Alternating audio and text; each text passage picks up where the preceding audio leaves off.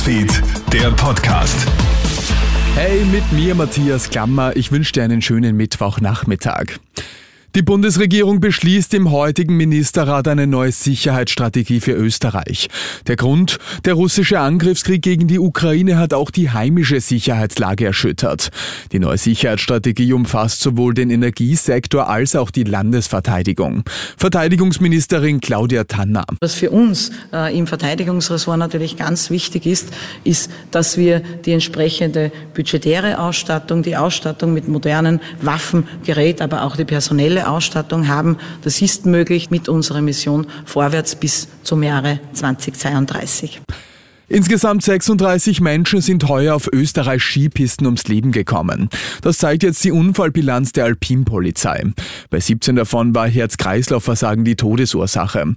Das sind doppelt so viele wie im Vorjahr. Das Hauptproblem, die meisten unterschätzen ihre eigene Fitness und bereiten sich auf Skifahren überhaupt nicht vor, so Personaltrainerin Elisabeth Niedereder von Treestyle.at. Ich würde so vorschlagen, wenn man vorhat, dass man zum Skifahren beginnt, dass man dann schon drei Monate vorher wirklich dreimal wöchentlich wöchentlich mindestens 30 Minuten Ausdauertraining macht und zweimal Krafttraining, Ganzkörper am besten. Die klassische Skigymnastik ist natürlich auch immer noch, sage ich mal, im Trend, aber wichtig ist, dass man nicht direkt auf die Ski steigt.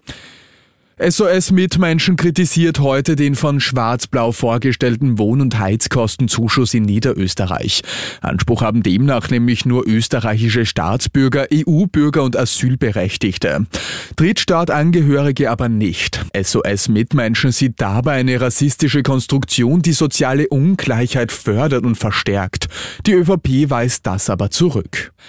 E-Bike-Boom in Österreich. Laut aktuellen Zahlen der Statistik Austria ist jedes zweite neu gekaufte Fahrrad ein E-Bike. Demnach haben wir im Vorjahr rund 500.000 Fahrräder gekauft. 250.000 davon waren E-Bikes. Zum einen legen sich viele Autofahrerinnen und Autofahrer ein E-Bike zu, um nicht mehr alle Strecken mit dem Pkw erledigen zu müssen. Aber auch viele Radfahrerinnen und Radfahrer steigen vom klassischen Fahrrad aufs E-Bike um, sagt Christian Kratzer vom Verkehr Verkehrsclub Österreich. Hier zeigen Untersuchungen sehr deutlich, dass mit den Elektrofahrrädern längere Distanzen gefahren werden, gerade in Österreich, denn es gibt ja viele Steigungen, viele Regionen, wo es einmal bergauf geht und das E-Bike ermöglicht es, dass man hier, ohne dass man Schweißperlen bekommt, gut ans Ziel kommt.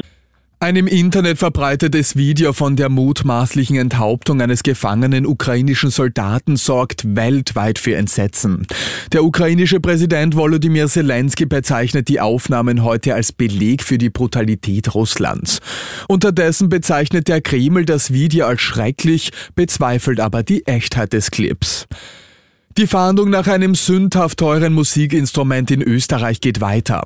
Eine 33-Jährige hat ja eine 80.000 Euro teure Geige im Zug von Niederösterreich nach Wien vergessen. Das Unglück ist am 27. März passiert. Die Frau ist in Wien aus dem Zug gestiegen. Erst am nächsten Tag ist ihr aufgefallen, dass sie ihren Geigenkasten im Waggon liegen gelassen hat. Markus Dietrich von der Polizei Wien. Die Dame hat selbst Nachforschungen bei den ÖBB angestellt, um den verlorenen Geigenkoffer wieder aufzunehmen aufzufinden. Das ist ihr aber nicht geglückt und daraufhin ist sie dann vor rund einer Woche auf eine Polizeiinspektion gegangen, um dort Anzeige zu erstatten. Diese wurde dann aufgenommen und man ermittelt nun wegen des Verdachts der Fundunterschlagung. Sagt Markus Dietrich von der Polizei Wien. Und das war's schon wieder mit den wichtigsten Infos bis jetzt. Den nächsten Podcast gibt's dann wieder morgen früh. Schönen Abend dir. Krone Hits, Newsfeed, der Podcast.